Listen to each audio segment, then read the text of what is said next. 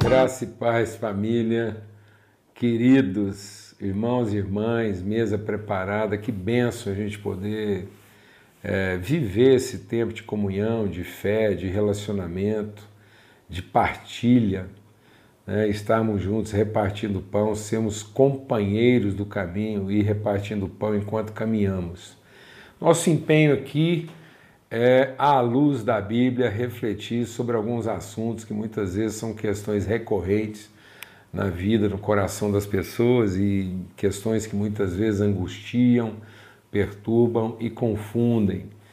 E o nosso empenho tem sido gerar e, e partilhar uma reflexão que seja bem orgânica, que seja bem sistêmica. Então, o nosso empenho aqui não é uma, uma análise sistemática bíblica para definir, definir de forma é, pragmática, de forma argumentativa, né, dogmática, é, alguns assuntos, mas através da leitura a gente ser lavado pela lavagem de água pela palavra, pelo Espírito Santo, para que Deus ilumine os olhos do nosso entendimento e assim a gente possa viver, discernir, compreender quais são as riquezas da nossa vocação em Cristo Jesus.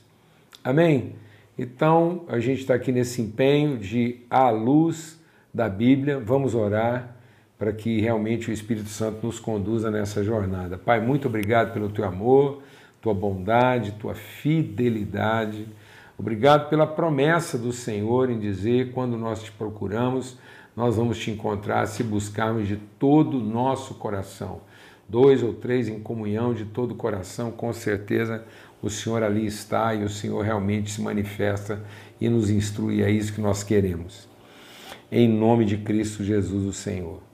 Amém? Graças a Deus, abra sua Bíblia lá na carta de Paulo é, aos Filipenses. Carta de Paulo aos Filipenses, capítulo 2 e a gente quer falar um pouco aqui hoje sobre generosidade. Generosidade à luz da palavra de Deus.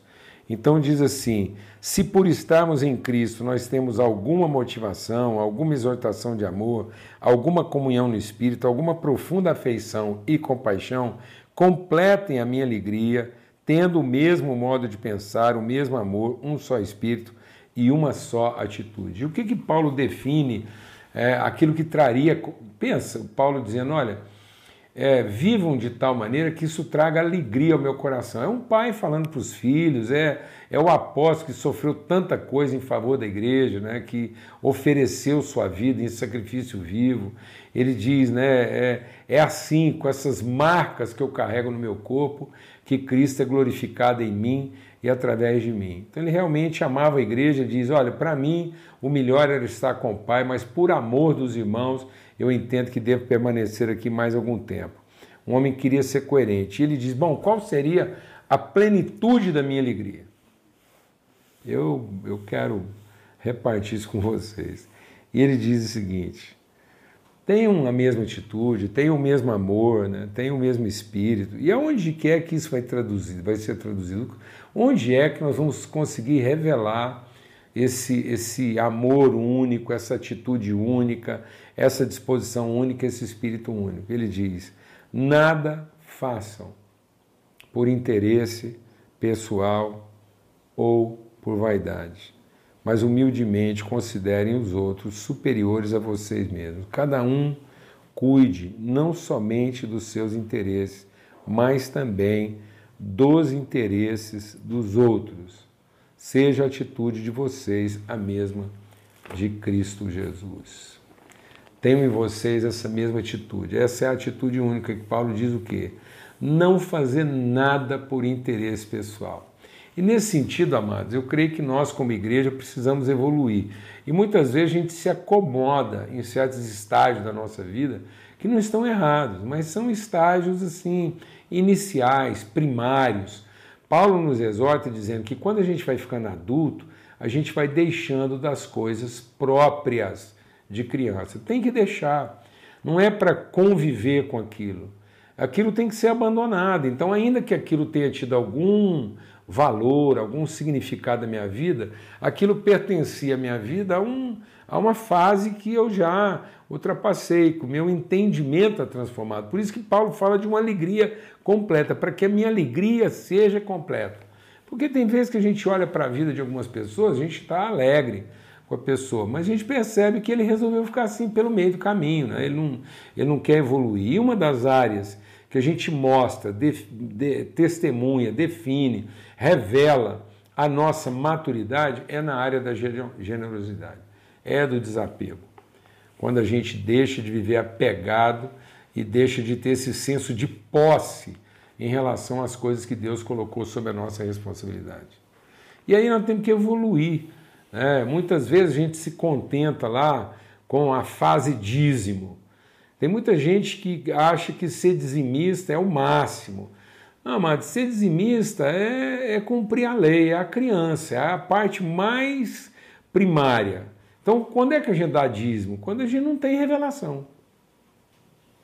Então, não tendo revelação, para não ficar em falta, eu dou o dízimo. Então, o dízimo era uma conta é, da relação da comunidade.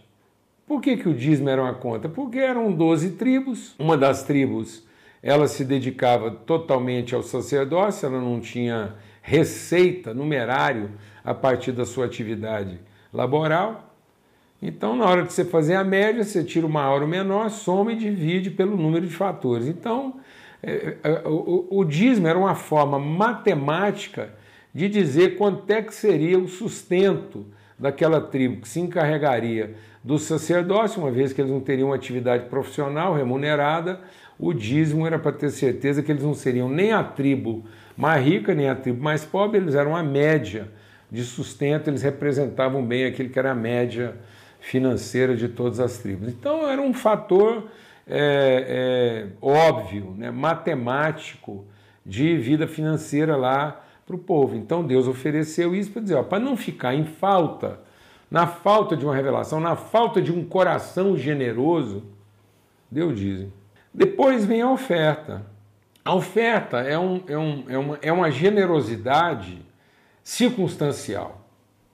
Então você já evoluiu um pouco, você não é um legalista, né? você não acha que todas as suas responsabilidades estão cumpridas com Deus. Desculpa, desde que você entregou o dízimo, porque tem gente que acha que dízimo é forma de quitar pendência com Deus. Então, se você der o dízimo, suas pendências foram quitadas. E não é isso, não. O dízimo é uma forma primária, básica, elementar, de se relacionar na economia da comunidade. Depois a pessoa evolui. E aí ela rompe com essa, essa limitação do dízimo e entra no campo das ofertas.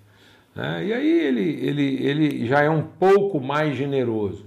Mas a oferta fica a critério dele, né? a oferta fica é, critério do, do, jeito que ele chegou na congregação, o que está acontecendo com ele na semana, se ele está mais motivado ou não, se está entrando muito dinheiro lá nos negócios dele ou não. Então ele se sente impelido. Então a oferta é um, é um ímpeto que você vai lá, a oferta, que você tem aquela alegria, você quer trazer, traduzir sua alegria.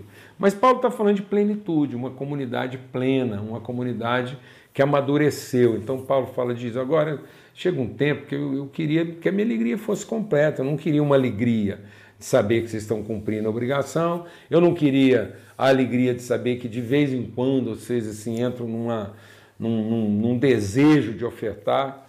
Eu queria ter a alegria de saber que vocês se tornaram responsáveis. E vocês se tornaram responsáveis com generosidade, não com legalismo. E aí o que, que a generosidade diz? Que eu estou sempre considerando os interesses dos outros antes do meu próprio interesse. É esse o espírito que deveria permear todo o coração e a mente de todos que alcançaram um grau de maturidade na vida da comunidade. Ou seja, com todos que você encontra que estão vivendo um processo de maturidade, você não tem que ficar lá lembrando para ele quais são as suas obrigações ou, ou sensibilizando ele com música, com apelo, com eventos, com, com um tipo de propaganda para ver se ele, sensibilizado, oferta. Não. o coração de todos é generoso. Então a congregação vive em paz, a comunidade vive em paz, porque os recursos entregues por Deus à comunidade são tratados de maneira responsável e não como patrimônio pessoal, como se, se ele ofertasse, já estivesse fazendo além da obrigação e dizimando, ele cumpriu todos os seus as suas implicações legais na vida da congregação. Não é isso. E aí eu até costumo usar um exemplo. Né? Você vai na pizzaria com alguns irmãos, ao final do jantar você sabe exatamente quem é o dizimista, quem é o ofertante e quem é o irmão. Né? E quem é o espiritual, o arrebatado. Então, o arrebatado é aquele que antes de chegar à conta, ele já percebeu que ela está chegando e ele fala: Gente, ó, senti de Deus que eu tenho que ir embora, eu tenho outra coisa mais importante para fazer. Esse arrebatado ele está sempre fazendo os outros se sentirem como se fosse menos espiritual que ele. Ele viu uma coisa que ninguém viu e está indo embora antes de todo mundo, porque só ele sabe onde é que é que Deus quer usar a vida dele agora e ninguém participa disso, porque todo mundo é carnal, só ele é espiritual. E ele some, some igual uma fumaça e também não comparece com nada não. Aí depois dele vem o dizimista. O dizimista sempre carrega moedas no bolso. Porque quando vem a conta, se a conta der 23 e 25 para cada um, ele tem os 25 centavos e os 3 reais. Ele nunca arredonda uma conta, não. E ele é tão legalista que ele não inclui os 10% do garçom, não. Ele paga o estrito obrigatório, a parte dele. Ele é voltado para a taxa. O ofertante é aquele que está sempre achando que só porque ele ofertou, ele está fazendo muito além da obrigação. Geralmente também ele não fica para o fechamento, não e diz: Ó, oh, gente, eu senti de Deus, vou dar um tanto aí, um pouco a mais do que seria a minha parte. E ele deixa lá uma oferta. Ele é sempre meio sensível, meio emocional. Quem que sobrou, amado? Sobrou o irmão, o generoso, que quer saber quanto é que precisa para fechar a conta. Esse é o generoso.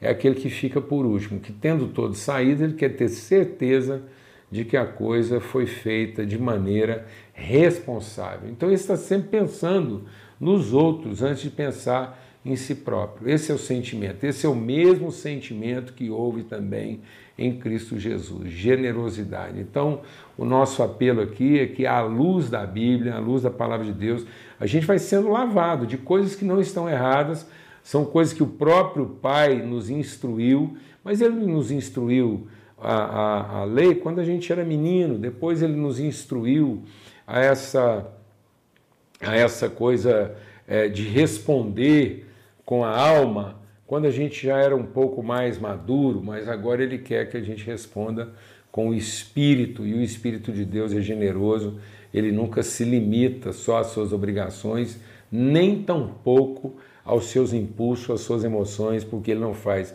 absolutamente nada por interesse pessoal ou por vanglória, por soberba e sobrepujando os outros. Ele faz tudo colocando o interesse de todo mundo antes do seu próprio interesse, por isso ele tem um coração desprendido e ele sabe que tudo que Deus colocou na vida dele é para a bênção da comunidade e ele faz essa gestão com propriedade, com autoridade e com generosidade.